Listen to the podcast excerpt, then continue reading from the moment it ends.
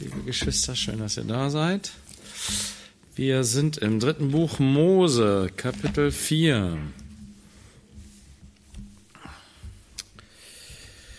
Wir haben die verschiedenen Opfergesetze hier zu den verschiedenen, äh, verschiedenen Arten von Opfern. Im dritten Buch Mose, es beginnt mit den Vorschriften zum Brandopfer, was die Grundlage aller Opfer ist. Das Tieropfer, wo ein ganzes Tier geopfert wird, ganz verbrannt wird, ganz dem Herrn gegeben wird. Derjenige, der es darbringt, bringt es da, indem er es tötet, indem er das Blut vergießt und mit diesem Brandopfer wird Sühnung für ihn erwirkt.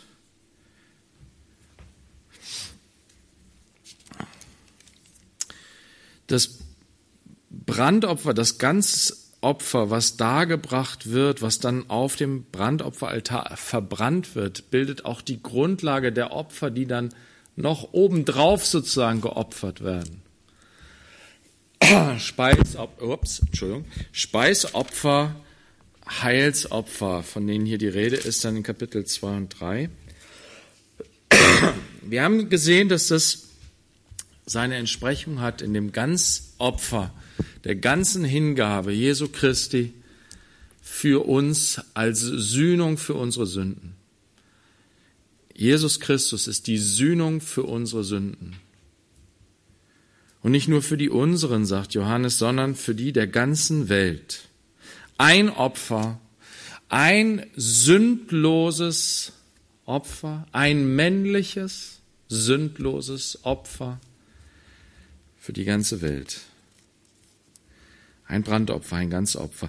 Das, das Verbrennen, das Feueropfer, überall ist von dem Feueropfer die Rede und alle diese Opfer sind Feueropfer oder die allermeisten sind Feueropfer. Das bedeutet, dass sie verbrannt wurden und das beinhaltet den Gedanken des Feuers, was in der Bibel ein Symbol für Gericht ist.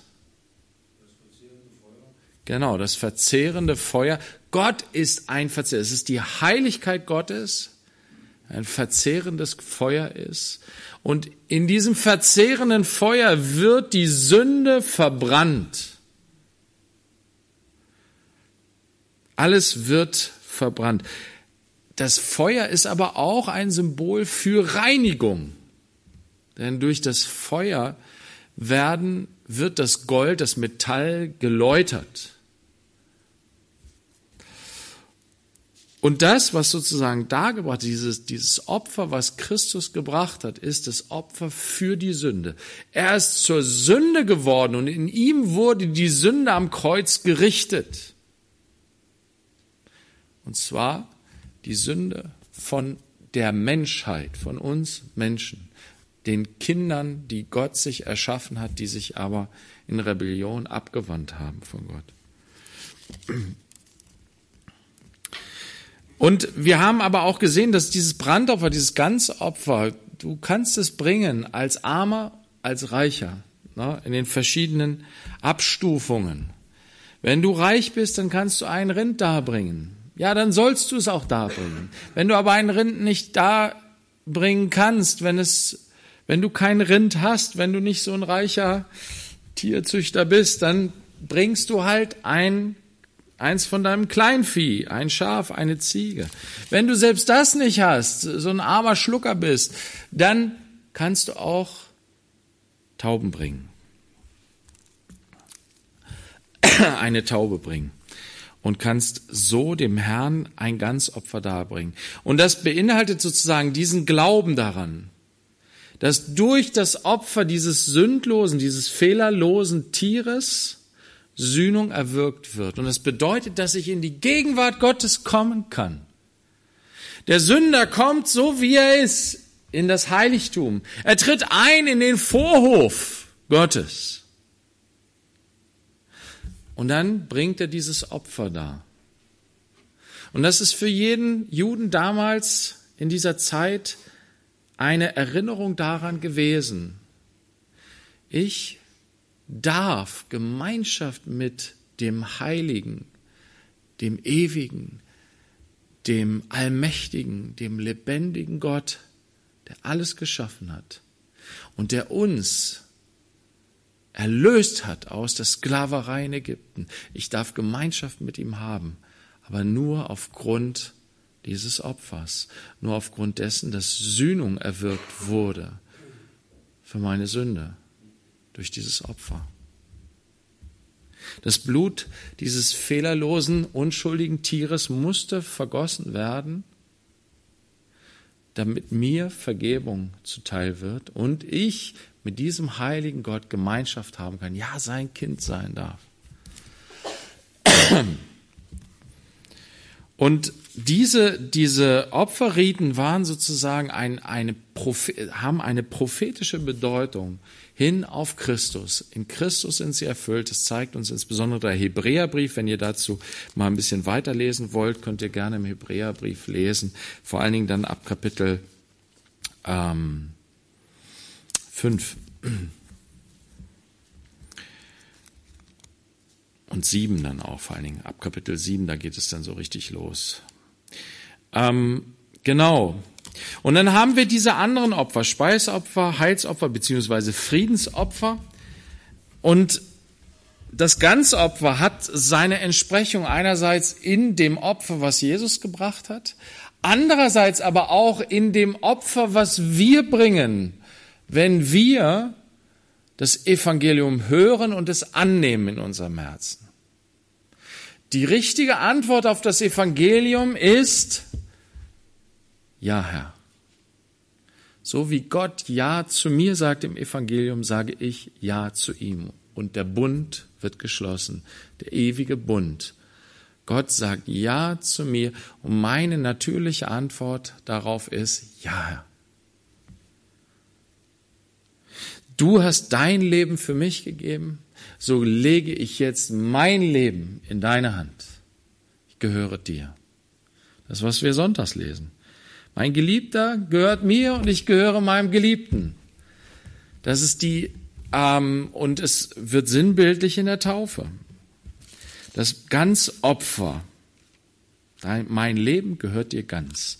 Mein altes Leben gehört dir ganz. All das, was gewesen ist, all meine Schuld, all mein Versagen, alles, was mir wichtig war.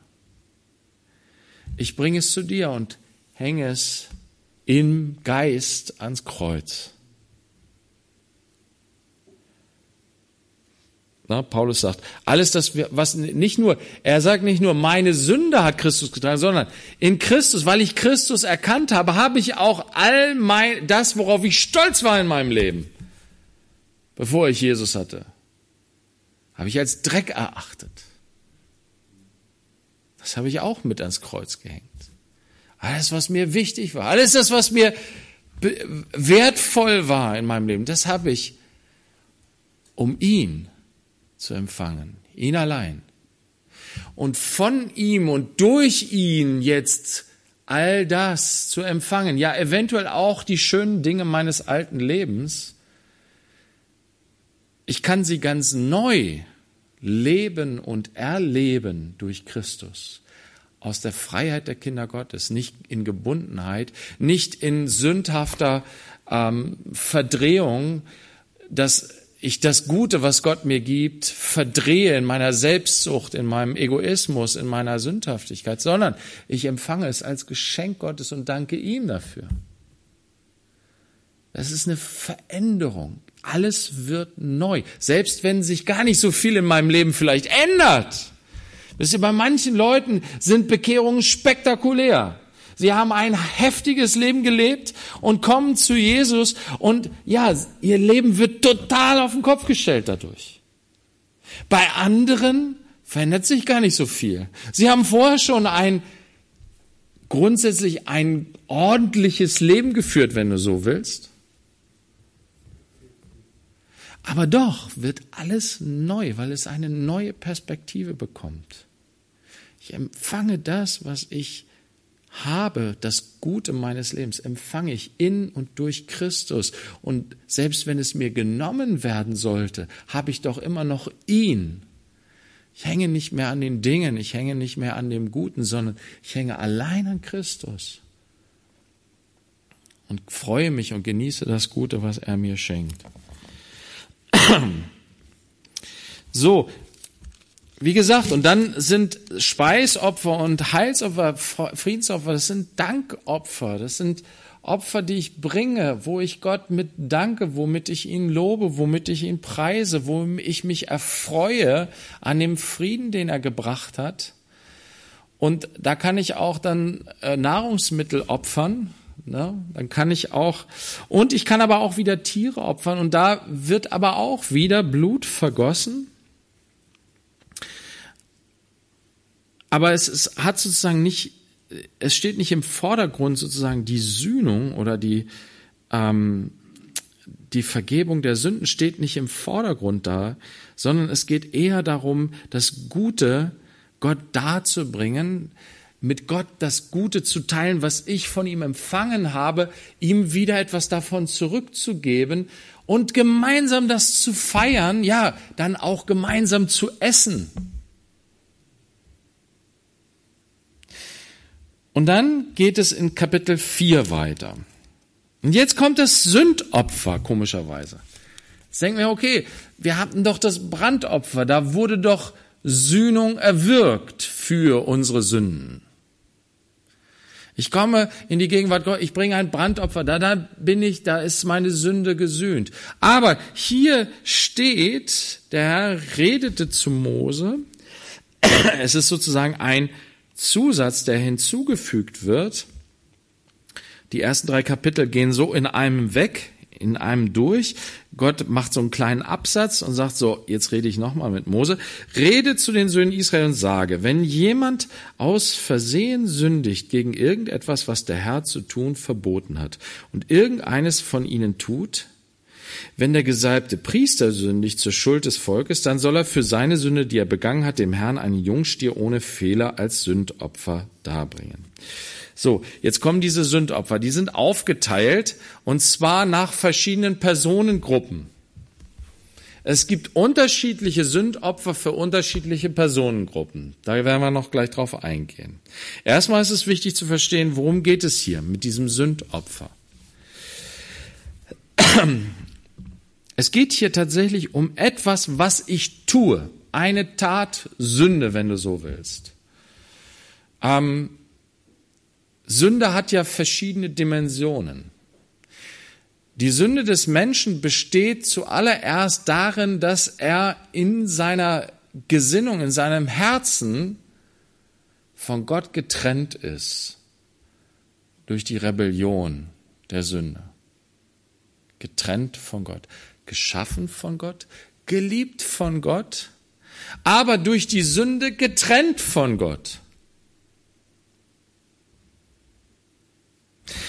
Das Brandopfer symbolisiert sozusagen diese Wiederherstellung der Beziehung zu Gott, die grundlegende, grundsätzliche Versöhnung mit Gott.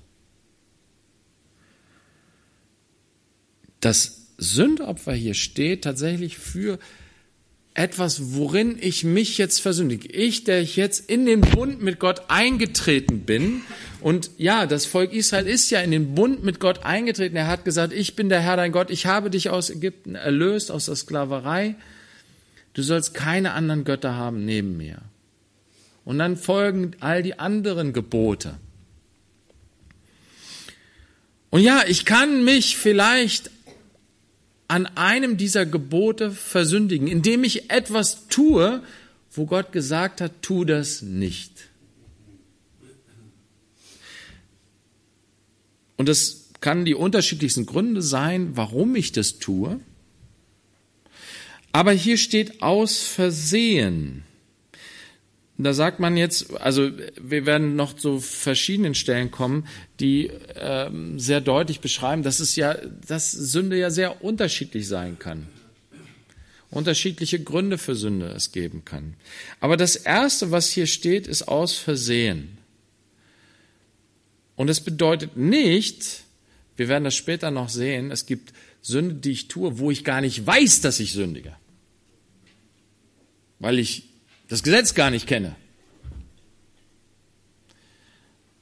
Aber hier meint es eher das, ja, ich kenne ja die Gebote Gottes und dennoch, und ich liebe Gott und ich bin versöhnt mit Gott. Ich lebe in dem Bund Gottes. Das Brandopfer ist dargebracht, da ist Versöhnung mit Gott.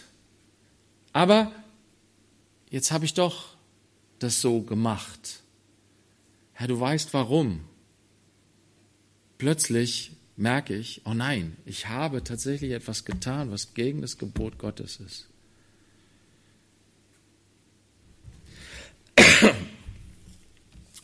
Und das kann etwas sein, was ich tue, was Gott geboten hat, was ich nicht tun soll. Oder dass ich etwas nicht getan habe, was Gott geboten hat, was ich tun soll.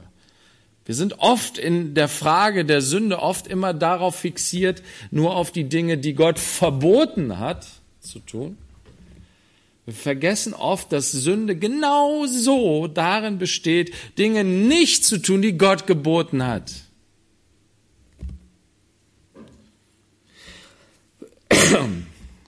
Also, dieser Priester stellt fest, oh nein, ich habe mich gegen eins der Gebote Gottes versündigt. Was folgt daraus? Was zieht das nach sich? Vom Neuen Testament her würden wir sagen, ja, der Heilige Geist wird betrübt dadurch. Die Beziehung zu Gott ist betrübt. Da ist etwas, da steht etwas zwischen Gott und mir. Und diese Priester, diese, äh, diese ähm, ähm, Opfergesetze machen uns deutlich, ja, jede einzelne Sünde zählt da. Und für jede einzelne Sünde, die du da tust, aus Versehen, nicht weil du Gott beleidigen wolltest, nicht weil du Gott zeigen wolltest, dass du es besser weißt, nicht weil du ihm offensichtlich ins Gesicht hauen wolltest, aber es ist passiert. Du bist übereilt worden von einer Sünde. Herr, was mache ich jetzt? Und Gott sagt nicht, ja, schwamm drüber. Ist nicht so schlimm. Kein Problem. Du hast irgendwie 100 Sünden frei.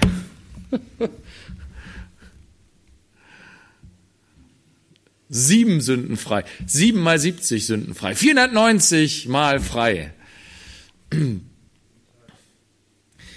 Nein, Gott, die Sünde betrübt unsere Beziehung zu Gott. Jede einzelne Zielverfehlung, und das ist das Wort, was Sünde bedeutet. Jedes Mal, wenn ich das Ziel verfehle, wenn ich haarscharf am Ziel vorbei laufe.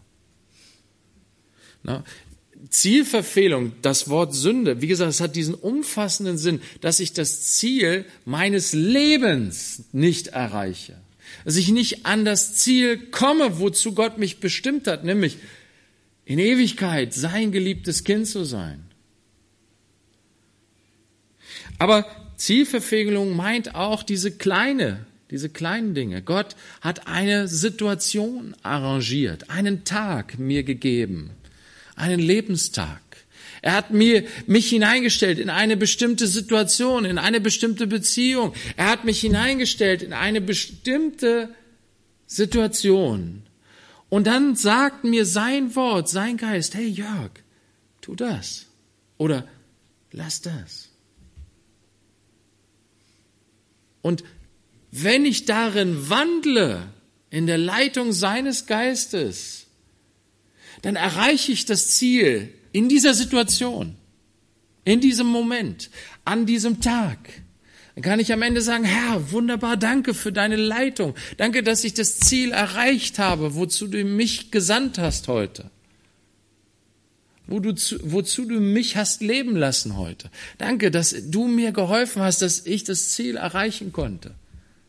Oder aber ich sitze da und sage, Herr, bitte vergib mir, dass ich das Ziel verfehlt habe heute.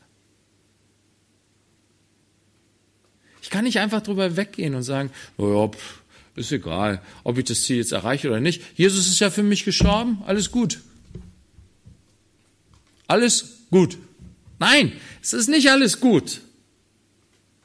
Ich kann mich versündigen. Als Christ, als Kind Gottes kann ich mich versündigen. In einem kleinen, in einer kleinen, einzelnen Sache kann ich ein Gebot des Herrn übertreten, kann, kann ähm, das Ziel verfehlen. Und für sein Volk hat Gott angeordnet, ja, dafür musst du ein Opfer bringen. Das soll dich daran erinnern, das soll dir klar machen, hey, ich kann nicht einfach so als Kind Gottes sündigen. Da muss Reinigung, Vergebung hineinkommen. Und Vergebung geschieht durch Blutvergießen. Es muss ein Opfer dargebracht werden. Und wir befassen uns jetzt hier damit, ähm, mit dem Sündopfer, wie es hier bei den Priestern dargestellt wird dass er einen Jungstier ohne Fehler als Sündopfer darbringen soll. Wieder ein Tier ohne Fehler. Und er soll den Stier an den Eingang des Zeltes der Begegnung vor den Herrn bringen und seine Hand auf den Kopf des Stieres legen und den Stier vor dem Herrn schlachten. Das hatten wir schon beim Brandopfer, dieses auf den Kopf legen, dieses symbolisch, das meine Sünde wird übertragen auf dieses Opfertier. Und gleichzeitig wird, und das ist, ein, äh, ist dann prophetisch in Christus, ich lege meine Hand auf Christus. Ich darf ihm meine Sünde geben und er trägt sie am Kreuz und er schenkt mir seine Gerechtigkeit seine Fehlerlosigkeit, seine Sündlosigkeit. Danke, mein Lieber. Sehr gut.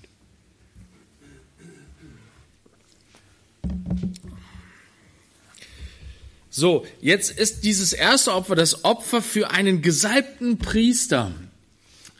Das ist das größte Opfer, was hier gebracht wird. Alle anderen, die jetzt ein Opfer bringen, die bringen kleinere Opfer. Der Priester hat eine besondere Verantwortung vor Gott.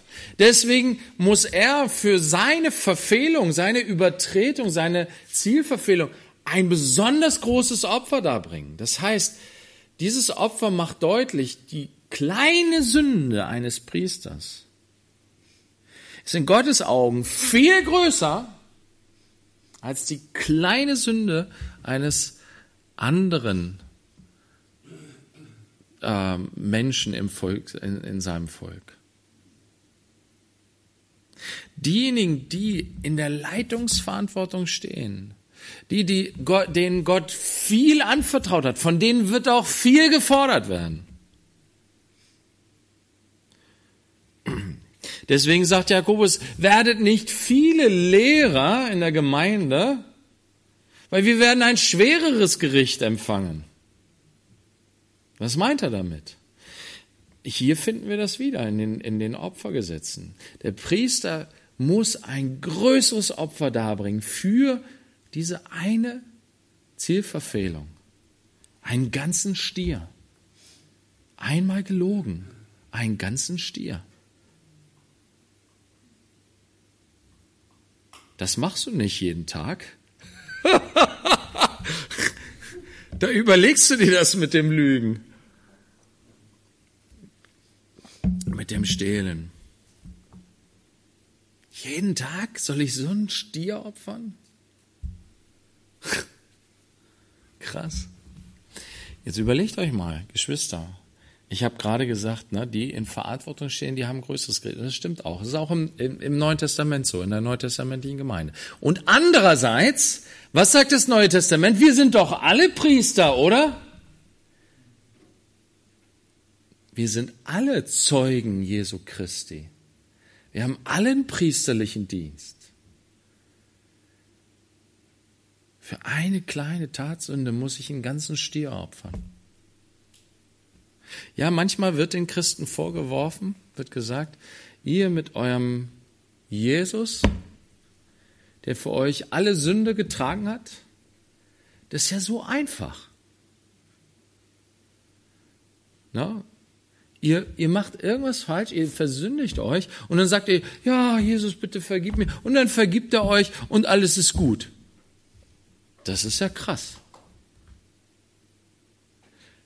Und da gibt es eine Menge, eine Menge Menschen, die die Gnade missbrauchen. Und Gott warnt uns mit heftigen Worten, die Gnade zu missbrauchen.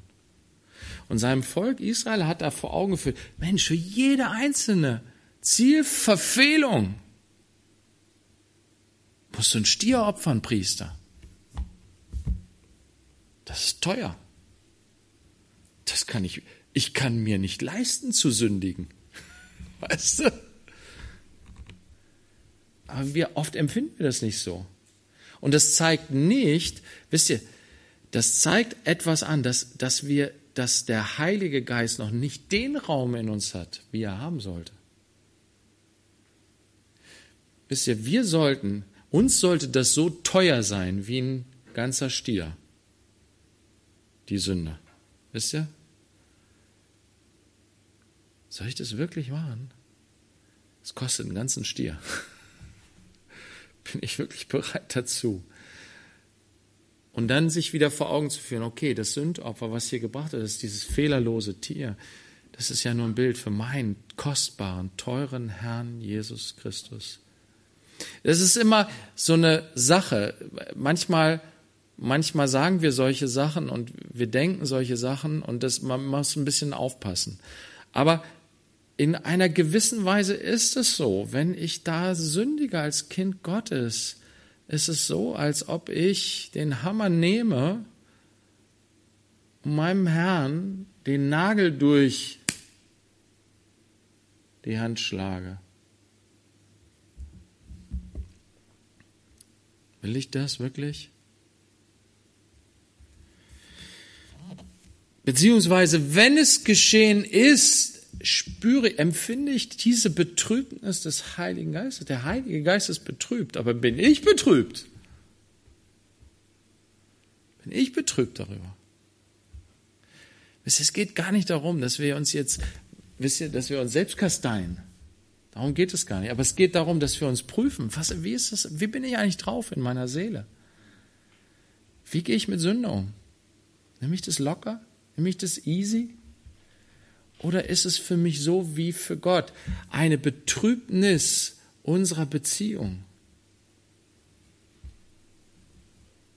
Tut es mir dann so weh, wie, wie David es beschrieben hat, im Psalm 51 hat das so schön beschrieben, oder? Er, er hat gesagt, oh, nimm deinen Heiligen Geist nicht von mir. Ich spüre, ich merke, ich habe deinen Heiligen Geist betrübt es fühlt sich so an, als ob er weicht. Ich will das nicht. Ich will nicht die Gemeinschaft mit dir verlieren. Vater, vergib mir.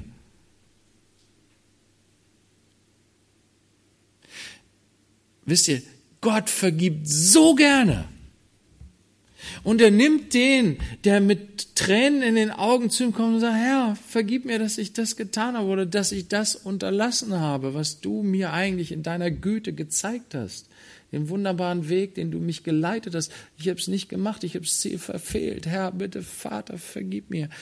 Er vergibt so gerne. Er nimmt uns in die Arme und sagt, komm mein Kind, sei getrost, sei ermutigt. Und wisst ihr, es gibt manche Geschwister gibt es, die sind, die neigen zur Verzweiflung. Die neigen dazu, jede einzelne Sünde so schwer zu nehmen, dass sie denken, ich bin verloren, ich, ich, ich bin, ich bin, äh, ne, ich, ich bin gar nicht mehr gerettet. Und denen zeigt dieses Opfergesetz aber auf, hey, du musst nicht getrennt von Gott. Gott hat etwas vorbereitet. Er hat ein Opfer vorbereitet. Du musst nicht in der Trennung von Gott bleiben, in der Betrübnis der Beziehung, sondern du darfst Wiederherstellung und Heilung erleben. Gott sagt, ja, ich habe Vergebung, ich habe Sühnung für dich. Und das Wunderbare ist ja, du brauchst noch nicht mal jetzt hinzugehen und Stier opfern, weil Jesus sich schon geopfert hat für dich.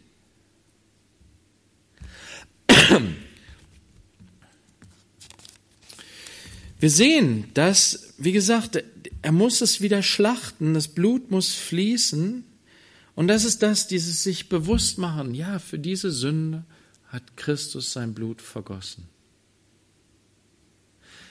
So erinnert uns Johannes, wenn wir aber im Licht wandeln, wie er im Licht ist, dann haben wir Gemeinschaft miteinander und das Blut Jesu, seines Sohnes, reinigt uns von jeder Sünde. Er erinnert uns daran, ja, sein Blut ist vergossen worden zur Vergebung unserer Sünden. Deswegen feiern wir Abendmahl, das erinnert uns daran. Sein Blut wurde vergossen. Ich habe mein Blut für dich vergossen, das dir vergeben wurde. Sich dessen bewusst zu machen, ist wichtig, ist notwendig, sollte immer wieder geschehen, wenn wir um Vergebung bitten, wie Jesus uns gelehrt hat im Vater unser. Wenn du betest, dann bete, vergib uns unsere Sünden, vergib uns unsere Schulden. Bitte vergib, Vater. Das sollte unser Gebet sein, immer und immer wieder. Es sei denn, du führst ein sündloses Leben.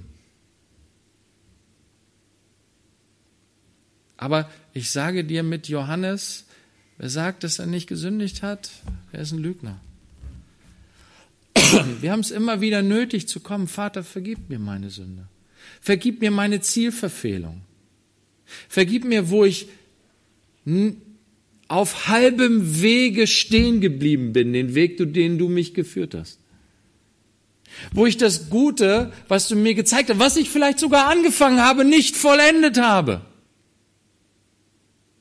Wisst ihr, Sünde hat so viele Spielformen. Bequemlichkeit, Egoismus, Selbstzentriertheit,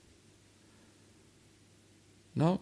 Menschenfurcht, Angst, Sorgen, alles Mögliche. Und dazu sagen, Vater, vergib mir. Und er vergibt so gerne. Er sagt, na klar, vergebe ich dir, mein Kind. Das Blut meines Sohnes ist geflossen zur Vergebung deiner Sünden. Und was sagt Jesus dann? Wem viel vergeben ist, der liebt auch viel. Was verändert die Vergebung, die mir zugesprochen wird, mir ins Herz hineingesprochen wird? Sie erneuert meine Liebe zu Jesus.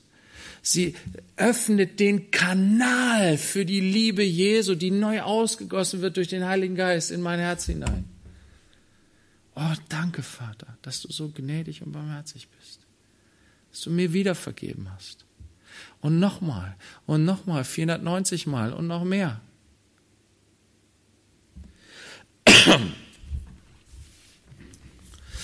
Guck mal, und hier steht in Vers 5, der gesalbte Priester nehme von dem Blut des Stieres und bringe es in das Zelt der Begegnung. Oh, das ist was Besonderes.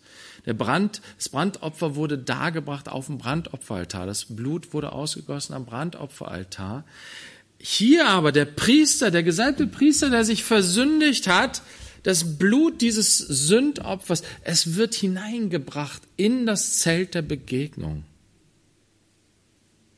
Und der Priester tauche seine Finger in das Blut und sprenge von dem Blut siebenmal vor dem Herrn gegen den Vorhang des Heiligtums.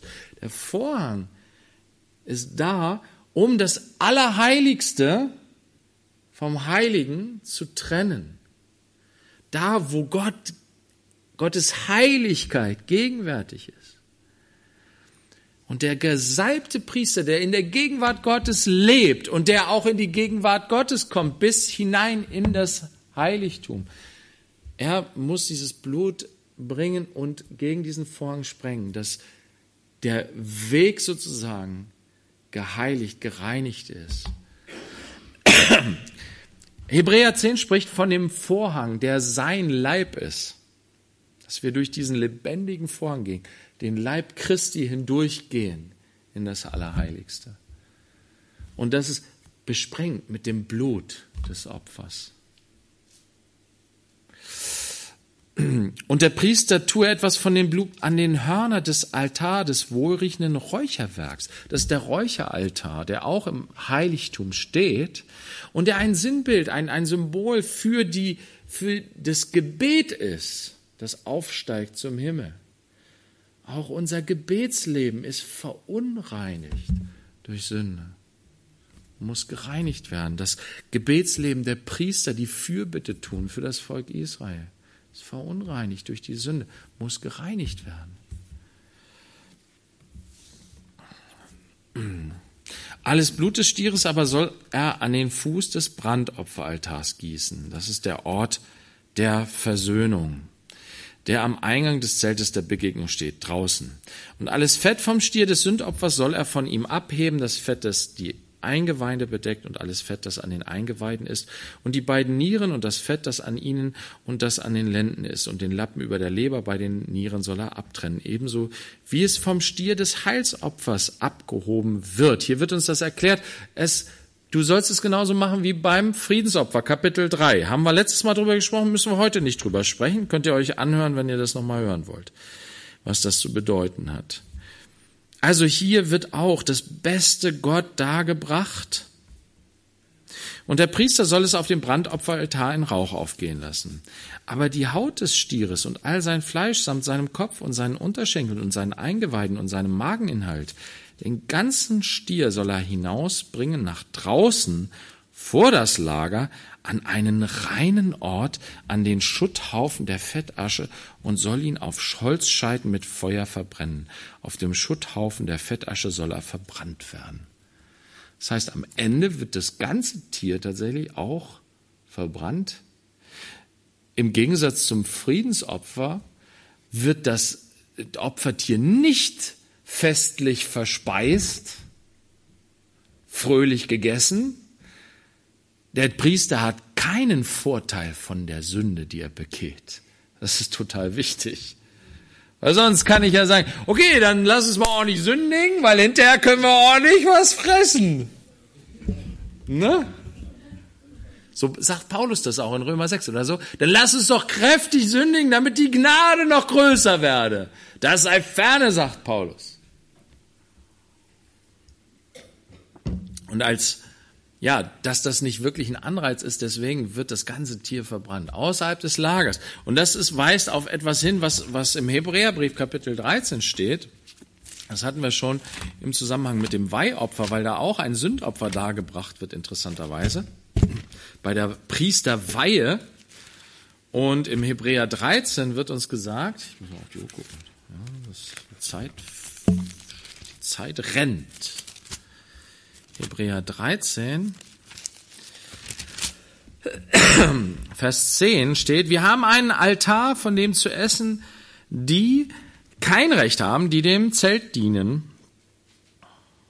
Das bedeutet, das, was der Schreiber hier meint, ist, diejenigen, die immer noch diesen alten Gottesdienst feiern, das, den alten Opferritus durchführen, damals im Tempel in Jerusalem, ähm, die haben kein Recht von dem Altar zu essen, den wir haben. Was ist dieser Altar? Es ist tatsächlich Leib und Blut Jesu Christi. Das ist das Opfer, was wir feiern, die Erfüllung der Opfergesetze in Jesus Christus. Wer Christus, wer, wer Jesus nicht als den Christus annimmt, der hat auch nicht Teil am Brot und Wein. Denn die Leiber der Tiere, deren Blut durch den hohen Priester für die Sünde in das Heiligtum hineingetragen wird, werden außerhalb des Lagers verbrannt. Darum hat auch Jesus, um das Volk durch sein eigenes Blut zu heiligen, außerhalb des Tores gelitten. Er sagt, das hat sich erfüllt, dieses dass das Opfertier hinausgetragen wurde, außerhalb des Lagers verbrannt wurde, hat seine prophetische Entsprechung in dem, dass Christus damals außerhalb der Tore Jerusalems, der Altstadt äh, äh, Tore Jerusalems, gekreuzigt wurde. Es hat aber auch noch eine tiefere Bedeutung. Es ist nicht nur einfach außerhalb des Tores, sondern er wurde sozusagen als Verfluchter außerhalb hinausgeworfen aus der Stadt. Jesus sagt es in dem Gleichnis von den Weinpächtern. Er sagt, der, der Weinbergsbesitzer sendet seinen Sohn, zum Schluss sendet er seinen Sohn, um von den Weinpächtern ne, das zu bekommen, was ihm gebührt. Und die sagen sich, das ist der Sohn, den wollen wir töten, dann gehört uns der Weinberg. Und sie bringen ihn um und schmeißen ihn aus dem Weinberg heraus. Jesus wurde sozusagen als der Christus begrüßt in Jerusalem, aber dann verurteilt zum Tod und hinausgeschmissen aus der Stadt, der heiligen Stadt, der Stadt des Königs, der Stadt des Christus. Er wurde ans Kreuz genagelt außerhalb der Stadt. als der Verachtete, der Verfluchte. Wo Jesaja sagt, wir, wir haben ihn für nichts geachtet, verspottet.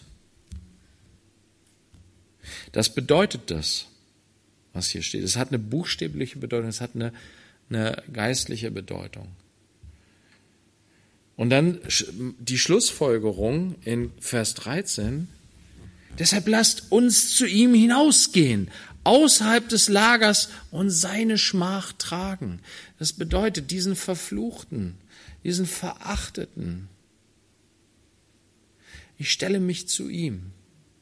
Sage, das ist mein König, dieser Gekreuzigte, dieser Verfluchte. Damals in, im Römischen Reich, es gibt diese Spott, dieses Spottgekritzel auf irgendwelchen Steinen haben sie das gefunden, wo irgendwer sagt, ja, äh, dann siehst du einen Menschen, der niederkniet vor so einem Kreuz, wo so ein Esel dran hängt. Ja? Und dann steht da drunter, Gaius betet seinen Gott an oder so. Wurde ein Christ verspottet sozusagen dadurch. Aber hier wird den Christen damals gesagt, stellt euch dazu, stellt euch zu dem Gekreuzigten dem Verachteten, dem Verfluchten, den, der, na, der verspottet wird. Stellt euch zu Jesus. Das ist, gilt auch für uns heute. So viele Menschen, die Jesus verspotten. Na, wenn du irgendwelche na, Comedy hörst oder so, dann hast du immer wieder die Leute, die dann ihre, ihren Spott über Jesus ausgießen und über die Jesus-Geschichten. Überall wird es gerne immer aufgegriffen, in spöttelnder Weise der, der übers Wasser geht, ne? und all diese Sachen, ne? wird immer so schön verspottet. Und sich dann zu stellen und sagen, ah, ich glaube aber an ihn, ich glaube an Jesus. Ich glaube, dass er der König ist. Ich glaube, dass er der Herr ist. Ich glaube, dass er Gottes Sohn ist. Ich glaube, dass in ihm das Heil ist und dass er nicht im Grab geblieben ist, sondern auferstanden ist, dass er zum Himmel gefahren ist, dass er zur Rechten Gottes sitzt, dass er der wahre König des Universums ist, dass er kommen wird und alles wiederherstellen wird. Wenn du das erzählst, so wie ich es gerade erzählt habe, dann werden die meisten Leute dich angucken und sagen, das glaubst du? Und wenn du in der richtigen Gesellschaft bist, dann werden sie dich auslachen. Aber Gott sagt zu uns, stell dich wenn du dich zu mir bekennst, dann werde ich mich zu dir bekennen. Stell dich dazu. Geh hinaus aus dem Lager, hinaus und trage seine Schmach. Denn wir haben hier keine bleibende Stadt, sondern die zukünftige suchen wir. Und das ist eine Perspektive, die wir haben müssen. Es geht nicht darum, hier eine geachtete Position zu haben. Hier etwas zu sein, etwas, wenn du hier etwas sein willst, dann musst du etwas darstellen. Da musst du etwas leisten, da musst du etwas vorweisen können. Aber das wollen wir gar nicht. Wir haben Christus und das Alte haben wir ans Kreuz gehängt. Durch ihn nun, äh, durch ihn nun lasst uns Gott stets ein Opfer des Lobes darbringen. Das ist Frucht der Lippen, die seinen Namen bekennen. Und das Wohltun mitteilen, aber vergesst nicht, denn an solchen Opfern hat Gott wohlgefallen. Darüber hat Stefan gesprochen, die Heils, die Speisopfer und Heilsopfer. Ne? Wenn wir hier zurückgehen jetzt, ich werde jetzt auch gleich Schluss machen, sehen wir in Kapitel 4 von 3. Mose, jetzt in Vers 13 bis 21 wird uns gesagt, wenn die ganze Gemeinde Israel aus Versehen sündigt und die Sache ist verborgen vor den Augen der Versammlung und sie tun irgendetwas von all dem, was der Herr zu tun verboten hat und werden schuldig wird dann die Sünde erkannt, mit der sie sich dagegen versündigt haben, dann soll die Versammlung einen Jungstier als Sündopfer darbringen und sie sollen ihn vor das Zelt der Begegnung bringen. Also, es gibt auch eine Sünde, die die ganze Gemeinde betrifft. Die nicht nur einen Einzelnen, sondern die Auswirkung, die sich ausbreitet, die irgendwie die ganze Gemeinde betrifft. Und hier steht etwas ganz Wichtiges, was auch in den anderen Stellen immer wieder genannt wird. Wird dann die Sünde erkannt?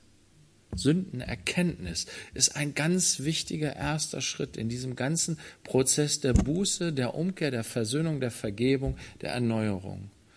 Sündenerkenntnis. Wie geschieht Sündenerkenntnis?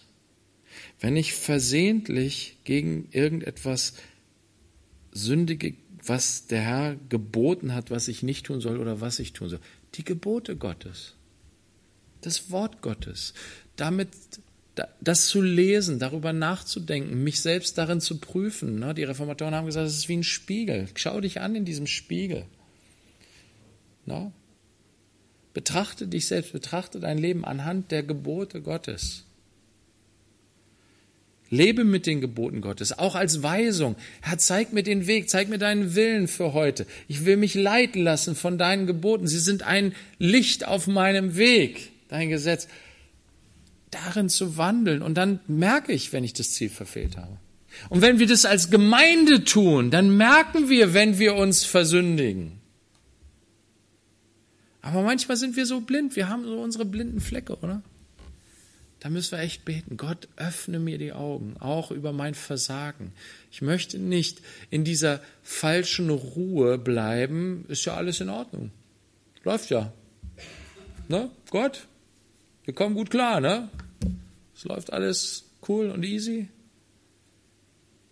Stattdessen dieses brennende Verlangen zu haben, ich möchte dich noch mehr verherrlichen. Ich möchte, dass mein Leben dich wirklich verherrlicht in allen, in den kleinsten Kleinigkeiten möchte ich dich verherrlichen. Und da brauche ich deine Hilfe, Herr, dass du mir das aufzeigst, wo ich vielleicht Dinge nicht sehe, wo wir als Gemeinde Dinge nicht sehen, die deinem Willen nicht entsprechen. Herr, lass uns dahin wachsen. Wir wollen nicht stehen bleiben. Wir wollen nicht auf diesem Stand bleiben und am Ende dann selbstgerecht werden, indem wir sagen, ja, wir sind doch gut, wir sind in Ordnung, wir machen es richtig und haben unsere blinden Flecke, die wir nicht sehen und wahrnehmen. Lass uns dafür beten, dass Gott uns Sündenerkenntnis schenkt. Und dann steht hier, wenn es diese Gemeinde betrifft, dann soll die Versammlung einen Jungstier darbringen. Und sie sollen ihn vor das Zelt der Begegnung bringen. Die ganze Versammlung kommt zusammen, die ganze Gemeinde kommt vor Gott. Früher hatten wir den Buß- und Betag. Weiß es nicht. Gott muss uns das mal schenken, dass wir uns echt mal die Augen aufgehen. Das, was, was haben wir als Gemeinde uns versündigt und dann gemeinsam vor Gott kommen? Das ist echt, also so unvorstellbar. Ne? Wir sind so individualistisch, wir denken so individuell, dass wir diesen Blick dafür haben, boah, wir als Gemeinde haben uns versündigt in irgendeiner Sache. Weiß ich nicht, ob es uns so klar ist. Und sie sollen gemeinsam einen Jungstier als Sündopfer bringen. Und die Ältesten der Gemeinde sollen vor dem Herrn ihre Hände auf den Kopf des Stieres legen. Das ist die Aufgabe der Ältesten hier in Israel. Sie repräsentieren das Volk. Sie haben die Verantwortung für das Volk. Und das bedeutet auch, dass sie in diesem Akt für die Gemeinde das tun. Die ganze Gemeinde kann nicht es können nicht alle die Hände sozusagen da drauflegen. Das machen die Ältesten für die Gemeinde. Das bedeutet nicht, dass die Gemeinde, die, äh, dass die Ältesten die Gemeinde sind. Sie sind die Repräsentanten. Wisst ihr, wenn wir hier zum Beispiel bei einer Kindersegnung den Kindern die Hände auflegen und sie segnen, dann machen wir das nicht, weil wir die heiligen Priester sind, die jetzt besondere, äh, eine besondere Salbung haben, mit der sie jetzt dieses Kind sozusagen. Nein. Aber wir sind die Repräsentanten der Gemeinde und tun das in Namen und für die Gemeinde Gottes. Mit unseren Händen macht ihr das sozusagen. Wir sind nur sozusagen das ausführende Organ.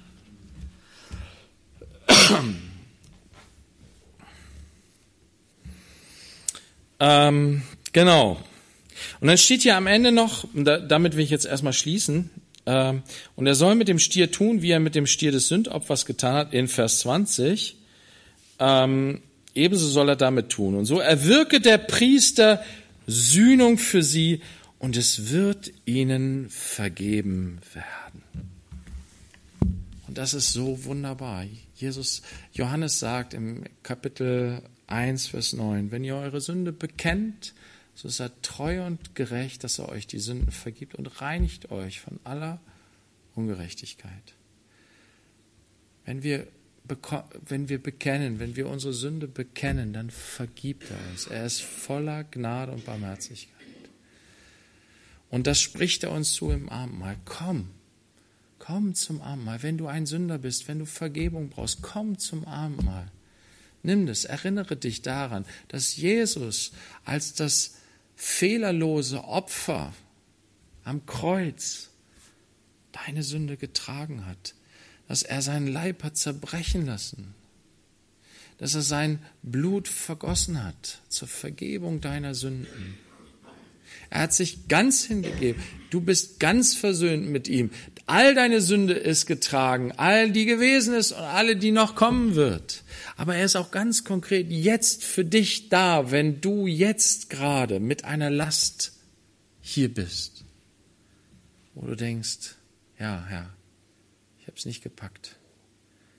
Ich habe heute das Ziel nicht erreicht. Ich habe es knapp verfehlt. Aber knapp daneben ist auch vorbei. Vater, vergib mir. Reinige mich von dieser Sünde. Gott sagt, gerne, mein Kind. Ich vergebe dir gerne. Um des Blutes meines Sohnes willen, das vergossen wurde, zur Vergebung deiner Sünde, aber auch der Sünde der ganzen Welt. Lass uns das jetzt feiern im Abendmahl.